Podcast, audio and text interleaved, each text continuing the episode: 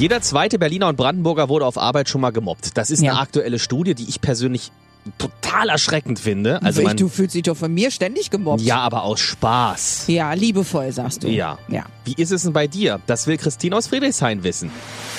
Sag die Wahrheit. Gerlinde Jenekes 100-Tage-Challenge auf 94.3 RS2. Jeden Tag eine neue Frage, die du wahrheitsgemäß beantworten musst. Ja. Wie ist es denn? Wurdest du schon mal auf Arbeit gemobbt? Und zwar jetzt nicht aus Spaß, sondern wirklich ernsthaft. Äh, ja, ganz viel. Am Anfang, ja, am Anfang meiner meiner Radiozeit und auch schon vorher. Ich habe ja vorher bei äh, in Fastfood-Restaurants gearbeitet und ähm, da mochten mich die Kollegen nicht besonders. Ich weiß nicht, woran das gelegen hat. Ich natürlich denkt man nicht, dass man selber einen großen Fehler gemacht hat. Die haben zum Beispiel dann in der Mittagspause, da durfte man sich dann da irgendwas zu essen nehmen, ne, was weiß Ja. ich, irgendwelche Nuggets oder irgendein Burger oder sowas. Und dann haben die immer, ähm, dann habe ich meine Hände gewaschen und als ich zurückkam, ähm, haben sie so getan, als wäre nichts, aber sie haben in meine äh, Cola gespuckt und äh, mein Essen angebissen und äh, die Hälfte auf den Boden geschmissen.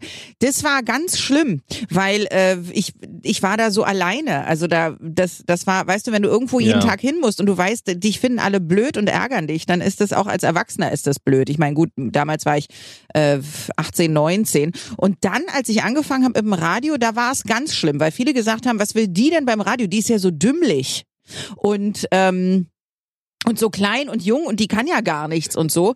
Und äh, vielleicht hatten sie recht, keine Ahnung. Jedenfalls ähm, hatte ich dann Kollegen, die zum Beispiel, also jetzt ohne Witz, es ist wirklich passiert, einen Aschenbecher genommen haben und auf den Boden ausgeschüttet haben und gesagt haben, ich soll das sauber machen und wenn nicht, Nein. dann holen sie den Chef und sagen, äh, ich wäre das gewesen. Oder ähm, es sind, dann hatte ich meine ersten eigenen Sendungen, da sind die Kollegen reingekommen und haben gesagt, also äh, du merkst schon, wie schlecht du das machst und willst du nicht vielleicht lieber kündigen? Also das ist ja peinlich, äh, für einen Sender zu arbeiten, bei dem du bist und so weiter.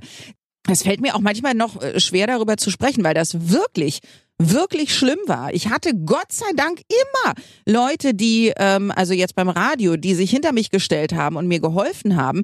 Aber wenn du ganz neu bist und das Gefühl hast, du willst noch ganz viel lernen und du willst noch ganz viel, ich meine, es ist so viele Jahre her, fast 30 Jahre her, aber du willst noch so viel lernen und so viel machen und dann werden dir immer diese Steine in den Weg gelegt. Das ist ganz, ganz schlimm. Also wenn ich, äh, ich ärgere gerne auch mal Kollegen, aber, Aber aus Spaß so halt. boshaft und äh, so sehr Steine in den Weg legen, das halte ich für einen ganz, ganz falschen Weg. Mich hat's stärker gemacht, aber auch nur, weil ich richtig durchgehalten habe. Ich glaube, andere wären schon gegangen. Und ich sitze ja hier immer noch so. Eine Freundin hat sich getrennt und ich muss ihr beistehen. Ich mache gerade Detox und könnte eh nix trinken. ja, das sind so die beliebtesten Ausreden, wenn man irgendwas nicht machen will. Was sagst denn du, wenn du so privat auf irgendwas gar keinen Bock hast? Oh, wir wissen doch, ich bin ehrlich. Ich sag, nein, das sage ich nicht. Das ich sage nicht, dass ich keinen sagen. Bock habe. Ja, aber ich sage nicht, dass ich keinen Bock habe. Ich würde es anders machen. Ja, was ist denn deine Ausrede? Montag früh um 10 nach 8. Sag die Wahrheit. Gerlinde Jenekes 100-Tage-Challenge auf 94.3 RS2.